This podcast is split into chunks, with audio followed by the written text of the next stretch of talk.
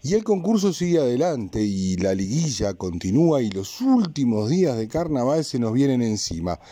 La liguilla apasionante, como siempre, pone en consideración a los últimos conjuntos y las últimas actuaciones de este carnaval 2022 que se define en estos días.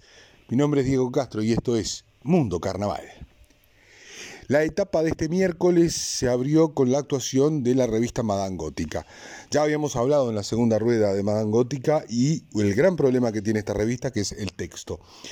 Pero no cualquier texto, sino el texto entre cuadros, o sea, los diálogos no han resultado útiles en ninguna de las tres actuaciones, o por lo menos en apariencia, no han, no han resultado útiles y no han llegado o no han dado el resultado que se esperaba. Mucho menos en esta tercera actuación, donde no hubo prácticamente comunicación con el público, donde el silencio, que a veces es bueno en el público, no fue bueno para la actuación de Madame Gótica.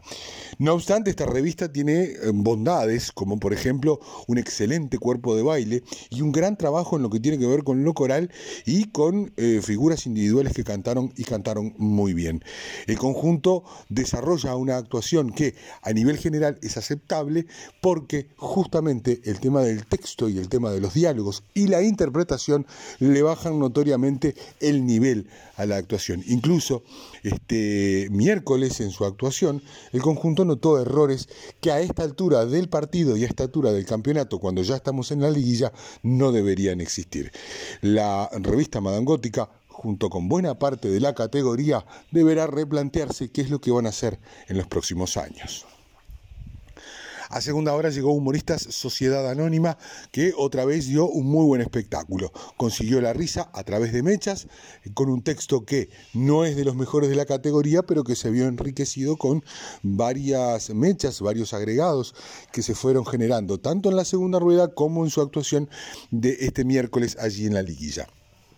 Carlos Barceló sabe muy bien lo que es el concurso y por tanto cubre muy bien todos los rubros. Así lo hizo en este año, cantando muy bien, con buen vestuario, con una buena ambientación en el escenario eh, y con un trabajo coreográfico que en los últimos años lo ha destacado en su conjunto. En definitiva, Sociedad Anónima, que si bien no dio su mejor actuación en el concurso, eh, sí se mantiene como una de las firmes candidatas para obtener esta categoría y deberá aguardar lo que pase esta noche con los chovis para saber cuál será su suerte. El cierre de la etapa se dio con Murga la Gran Muñeca, una murga que canta como pocas cantan en este carnaval. Tiene un plantel enorme para eso y tiene un señor arreglador coral como es Diego Berardi.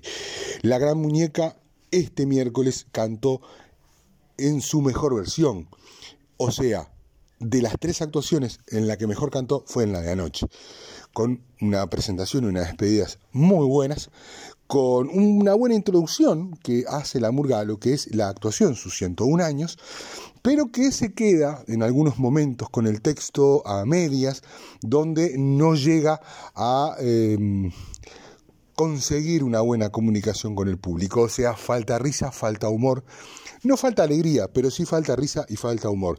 ¿Tiene reflexión? Sí, tiene mucha reflexión. ¿Tiene momentos serios? Los tiene. ¿Tiene editorialización? Los tiene, porque además es una murga que tiene muy claro hacia dónde quiere editorializar y lo hace todos los años. Y se deja su espacio para hacerlo todos los años. Eso, sin embargo, va en desmedro de otros elementos que son más rubreables, más eh, que tienen que ver con el concurso y que la podría llevar a definir la categoría de otra manera. De cualquier manera, que la gran muñeca tiene eh, un muy buen espectáculo en líneas generales y que va a estar picando arriba en este concurso.